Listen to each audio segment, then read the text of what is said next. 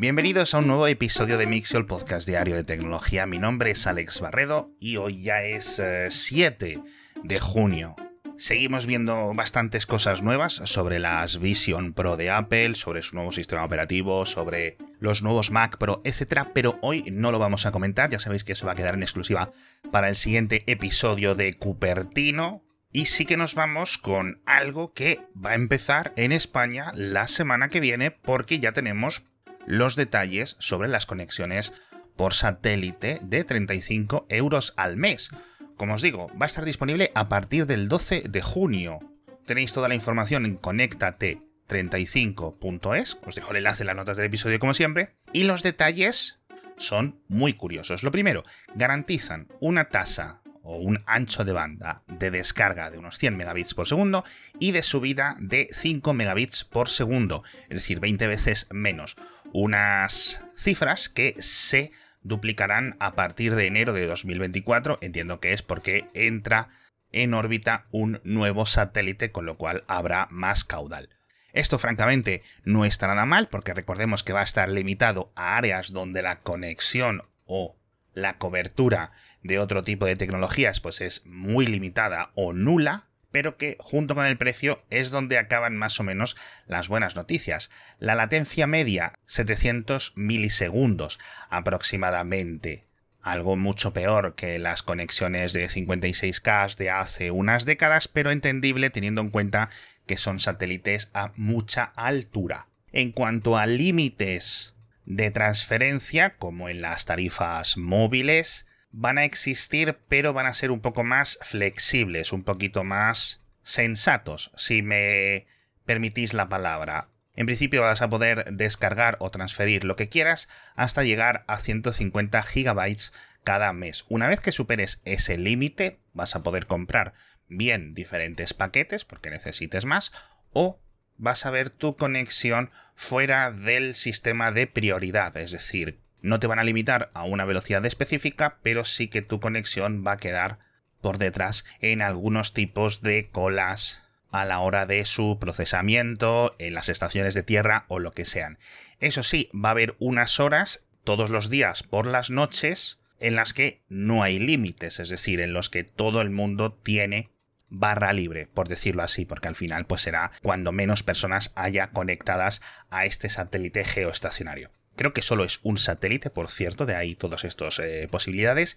Y para saber si tienes la posibilidad de conseguir esta conexión subvencionada de 35 euros al mes, han dejado un mapa interactivo, que también os dejo las notas del episodio, en la que vais a poder saber si exactamente vuestra casa, vuestra vivienda, va a tener posibilidad de contratarlo porque las referencias son a nivel catastral, es decir, hay barrios, hay calles, hay pueblos cortados por la mitad. Entiendo por qué hay partes donde sí hay buena cobertura y otros donde pues no es tan buena la cobertura. Por ejemplo, en mi pueblo lo he mirado y como tenemos una antena de 5G fantástica que nos da un ancho de banda brutal y somos 50 tíos, pues no lo vamos a tener disponible, pero otros pueblos de alrededor, pues sí lo van a tener. Así que echadle un vistazo a estos enlaces y por favor pasádselos a vuestros conocidos, sobre todo para que se vayan dando de alta, porque imagino que las citas de instalación se van a colapsar durante los primeros días, así que si lo queréis para verano, tendréis que andar con prisa este 12 de junio. Siguiente noticia, nos vamos a una tecnología que mezcla, entre comillas, el pasado y el futuro. Hablamos de el concepto de los perros pastores o el concepto de los espantapájaros. Diferentes herramientas, tanto biológicas como no biológicas, para cuidar nuestros cultivos, nuestro ganado, etc. Y ahora un grupo de investigadores, creo que estadounidenses y australianos, han ido un poco más allá con un modelo pues más del siglo XXI. Es un vehículo de control remoto, como los que te puedes comprar en las jugueterías, algo más grande, de unos 50 centímetros de largo, en los que han puesto un sistema de luces y sonido encima. Este tipo de aparatos, los de las luces y los sonidos, son relativamente comunes en áreas remotas para espantar a coyotes, para espantar a zorros, etc. Y como os podéis imaginar, en vez de estar quieto, pues va montado a bordo de este coche por control remoto y han hecho unas pruebas. poniendo diferentes tipos de cebos y evaluando durante varias noches cómo reaccionaban los depredadores salvajes ante los diversos tipos de vigilancia o, mejor dicho, de repulsión tecnológica. Han puesto el sistema de forma estática, es decir, una cosa que mete estallidos de luz y de sonido de forma aleatoria o cuando detecta un poco de movimiento, luego la han puesto encima del coche haciendo unas rutas alrededor de los cebos para ir evaluando si los depredadores conseguían acercarse o no. Y por último, con el sistema que mejor ha funcionado según ellos, es con un sistema que permitía al coche de control remoto cambiar de rumbo en respuesta a los movimientos de los propios depredadores. Es decir, no es algo que les vaya a atacar, porque al final es un coche de radiocontrol con una cosa que hace luces, pero puede ser un elemento muy interesante y sobre todo de bajo coste para el control del ganado en grandes áreas de superficie y sobre todo cosas que se pueden automatizar. Cuando estuve leyendo este artículo científico me costó un poco entender qué es lo que habían hecho. Primero porque lamentablemente no han publicado ninguna foto del coche con las luces ahí puesto, que me gustaría verlo. Y segundo porque pensaba que hablaban de drones voladores, porque ha habido otros estudios eh, similares con este tipo de vehículos. Entonces, esto me parece bastante curioso. A nivel robótico, por cierto, nos vamos a hablar de WordPress, que han añadido texto sintético dentro de Jetpack, la muy popular extensión de WordPress que permite hacer muchísimas cosas. Tiene un modelo gratuito, tiene un modelo de pago con muchísimas funciones. Y esto está en millones y millones y millones de páginas web. Vale, pues Jetpack ahora tiene una función de momento experimental para crear contenido directamente desde el panel de administración. Le puedes pedir, como si fuera ChatGPT, que te escriba diferente contenido con un tono más informal, un tono más alegre, un tono más formal, un tono más serio, etcétera, en múltiples idiomas o en vez de tener una lista de párrafos, pues le puedes pedir una lista de diferentes puntos o incluso tablas, lo cual está bastante bien. Por ejemplo, han aprovechado esta tecnología para también ayudar con las traducciones y las correcciones ortográficas. Entiendo yo que esto está funcionando encima de algún modelo de OpenAI y en servidores de Microsoft, pero no lo han aclarado. Pero francamente, creo que la versión de pago de Jetpack son 10 euros, 11 euros al mes y esto te permite usarlo de forma ilimitada, así que me parece una locura y es, creo, junto con las integraciones que hemos visto eh, por parte de los eh, copilotos de Microsoft y por parte de los generadores de emails de Google, la implementación de texto sintético de un posible mayor impacto, la verdad. Imaginaos de repente mañana millones de blogs con esta capacidad. Vamos a ver cómo se utiliza porque es una locura. Hablando de blogs, precisamente, es un sitio donde vais a usar mucho el nuevo modo de lectura para Chrome, que ahora llega al escritorio, pues no sé si 8 años o 10 años después de la versión para teléfonos móviles. De momento solo está en la beta, o en la versión Canary, y francamente no es muy bueno. Yo entiendo que es el mismo algoritmo de detección que intenta seleccionar o detectar cuál es el contenido realmente principal de esa página web para presentártelo como un articulito limpio con una tipografía cuidada, etc. Pero bueno, en móvil es muy útil y en escritorio, pues francamente eh, espero que también lo sea. No viene activado por defecto, tenéis que ir a activarlo a los ajustes, pero una vez que ya lo tienes activado tampoco se ofrece. Es decir, entras en una página web que permite el modo de lectura y en móvil tienes una pequeña alerta, una pequeña notificación. En esta versión de escritorio, de momento, no. Sé que hay un montón de extensiones que lo hacen, pero el hecho de tenerlo integrado dentro del propio navegador más popular del mundo, pues creo que va a tener un gran impacto, así que habrá que estar atentos. Y un sitio donde sé que muchos de vosotros gastáis o perdéis mucha parte de vuestros días es en Reddit, que siguen con problemas por todos estos cambios con las aplicaciones de terceros. Ya sabéis que les quieren cobrar unas millonadas por utilizar y conectarse a las nuevas API de Reddit. Y se ha organizado una protesta en forma de huelga de 48 horas en la que la mayoría de los grandes subreddits, los, eh, los foros o las secciones de esta plataforma van a cerrar. Será también el 12 de junio, en el que cuando entres pues ni podrás leer, ni ver, ni escribir nada en ese tipo de secciones. No están todos, esto sí es cierto, pero sí creo que va a tener un impacto. Según veo la lista actual, hay unos 300, 300 y algo millones de suscriptores entre todas las secciones, con lo cual no es que Reddit vaya a quedar vacío durante 48 horas, pero francamente va a tener un impacto. Vamos a ver si esto consigue forzar a la compañía a ofrecer nuevas normas o puede acabar en un caso similar a lo que hemos visto en los últimos meses con Twitter y Mastodon. Francamente, las diferentes clones de Reddit, de estos foros de enlaces y de charla, etcétera, que funcionan sobre ActivityPub como Lemmy, como Cabin, como Lowtide, etcétera, están teniendo bastante interés, estamos viendo bastante nuevos usuarios, así que bueno, puede ser interesante. Más cositas, que hoy tenemos un boletín y un episodio de podcast bastante completo.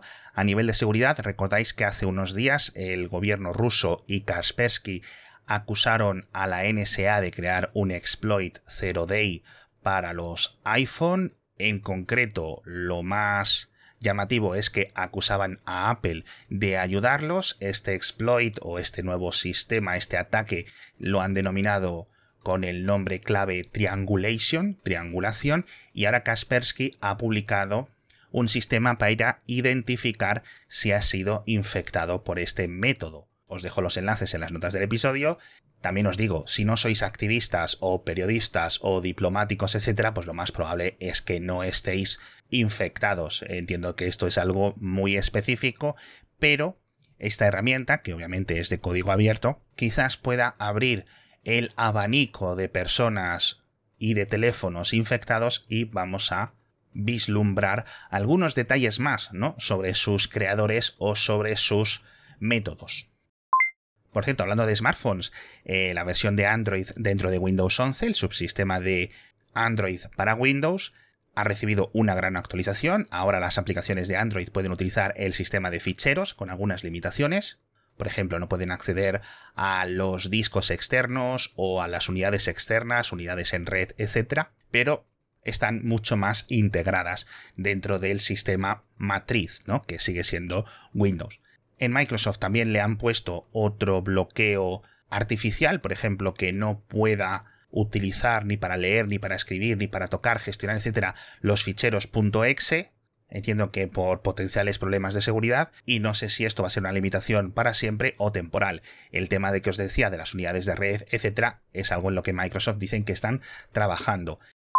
Ahora una cifra que me ha llamado muchísimo la atención y es que Tesla ha superado recientemente el 2% de las ventas mundiales de coches. Os comentábamos hace unos días como el Model Y de la compañía se ha convertido en el coche más vendido en el primer trimestre de este año a nivel mundial y ahora estas cifras de que uno de cada 50 coches que se están vendiendo en el mundo son de Tesla pone muchísimas cosas en perspectiva. No solo por la velocidad con la que lo han conseguido, hace unos 12 eh, meses estaban en la mitad, acababan de superar el 1%, y poco a poco pues estamos viendo esta metamorfosis de Tesla en una compañía totalmente asentada y no sé muy bien vosotros, pero en España creo que habían cumplido récords de ventas este último mes aproximadamente y no me extraña porque al menos en Madrid ya se ven casi tantos Teslas como Seats. Es decir, de verdad es una absoluta locura la cantidad de coches que se están vendiendo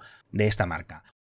Una cosa que sus creadores esperan que crezcan, no sé si tanto como los Tesla, son los Tamagotchi, porque Bandai ha vuelto a crearlos, ha vuelto a sacarlos ahora con un girito para el año en el que estamos y han creado un metaverso. Bueno, lo han llamado el Tamaverso, que expande el concepto de los Tamagotchi originales. Ahora vienen con un dispositivo con pantalla color, con wifi, etcétera. Y digamos que este Tamaverso es, eh, al menos de la forma en que lo entiendo yo, un hub hotel para aquellos que también seáis un poquito viejitos y tus mascotas pues van a poder ir a los huevos y a los eh, sitios y lugares de sus amigos o de tus amigos y vas a poder charlar y vas a poder hablar, es decir, van a tener una experiencia mucho más social más allá de una cosa totalmente individual como era el Tamagotchi original.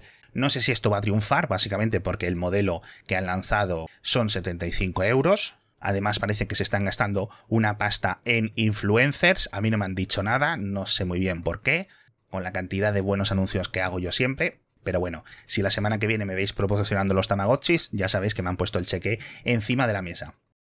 Muchas más cositas en el boletín. Hablamos de la brecha de teletrabajo entre funcionarios y no funcionarios en España, que sigue creciendo. Hablamos de los ciberataques que están constantemente impactando los diferentes países del Caribe y de Centroamérica, en este caso Martinica, que es una provincia, no sé muy bien cuál es el término específico, una región de Francia, que llevan varios días con un ataque de ransomware con las webs del gobierno totalmente caídas, etcétera. Ya es el segundo ataque en cinco o seis meses, más lo que ocurrió en Guadalupe hace unos pocos eh, meses también, más el gran ataque de Costa Rica a finales o a mediados de 2022, más uno y otro y otro. Ahora mismo, como digo en el boletín, los piratas del Caribe han vuelto en cierto sentido y vamos a ver si se les consigue mitigar porque lo de Costa Rica fue un desastre y que las webs gubernamentales y todos los servicios digitales de cientos de miles o millones de personas estén caídas durante días y semanas, pues es algo que puede ser dramático. Y poco más por hoy, creo que no me dejo nada, pero ya sabéis que lo tenéis todo en las notas del episodio. Hemos comenzado hablando de conexiones por satélite, nos hemos ido a hablar de los coches, de los tamagotchis, hemos hablado de robots, pastores digitales, y de todos estos avances en WordPress y muchísimas cosas más. Muchísimas gracias a todos por estar conmigo un día más y nos vemos mañana físicamente, creo que con varios oyentes porque voy a estar por el South Summit, esta gran conferencia de tecnología que se celebra todos los años en Madrid y voy a estar por ahí dando vueltas, haciendo algunas entrevistas y conociendo gente interesante. Así que si me veis por ahí con cara de lelo, acercaos y saludadme y así nos conocemos. Muchísimas gracias a todos. Ahora ya sí que me despido y nos vemos mañana con más noticias de tecnología.